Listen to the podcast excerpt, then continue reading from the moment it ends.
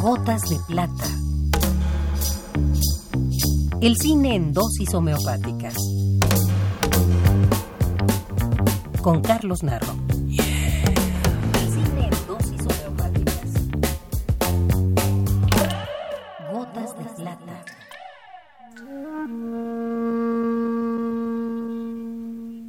El cine de Nagisa Oshima fue comparado en sus inicios con la nueva ola francesa.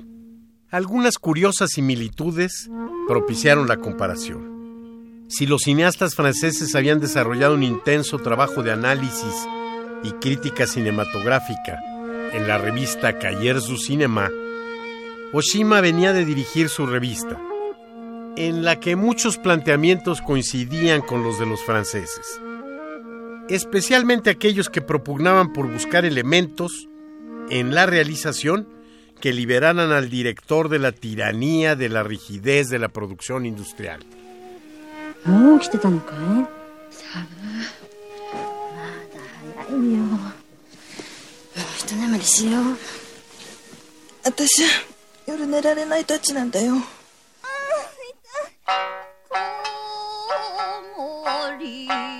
Particularmente, su tercera película, realizada en 1960, Historia cruel de juventud, fue comparada con Sin aliento de Jean-Luc Godard, filmada en 1959. El uso de la cámara en mano y una oscura visión, oscilando entre el nihilismo y el cinismo, eran los motivos para establecer la analogía. Siempre es más fácil buscar similitudes con lo conocido que aceptar lo original. Creo que este es un caso. Oshima es un cineasta único, original y esencialmente japonés, aunque en su país dos de sus películas sean aún hoy víctimas de la censura.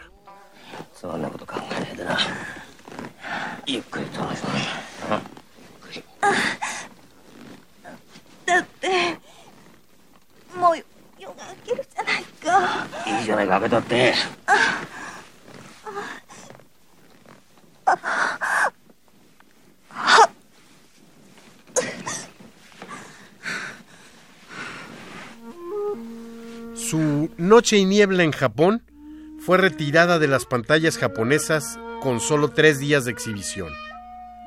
Y El Imperio de los Sentidos aún se exhibe en copias cortadas por la censura.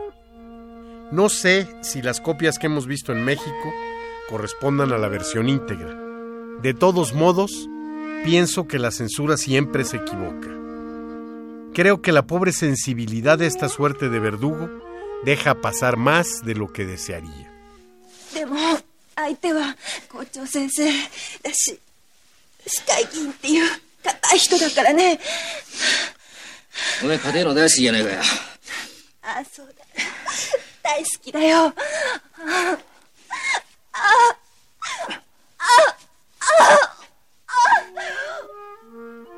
El imperio de los sentidos es mucho más que una película de sexo como quisiera verla la censura.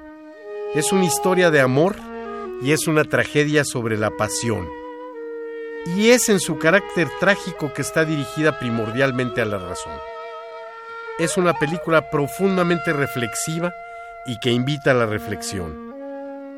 Basada en un hecho real documentado, acaecido en 1936, el caso de Abe Sada y Kichizo Ishida, el imperio de los sentidos es ante todo la obra de un artista que penetra profundamente en el entendimiento de Japón.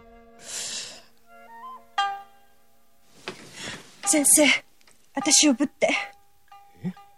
Hippataite. Osada. Hippataite yo. Motto tsuyoku. Motto, motto. Tsunette, tsunette. 離さないで。もっと詰めって。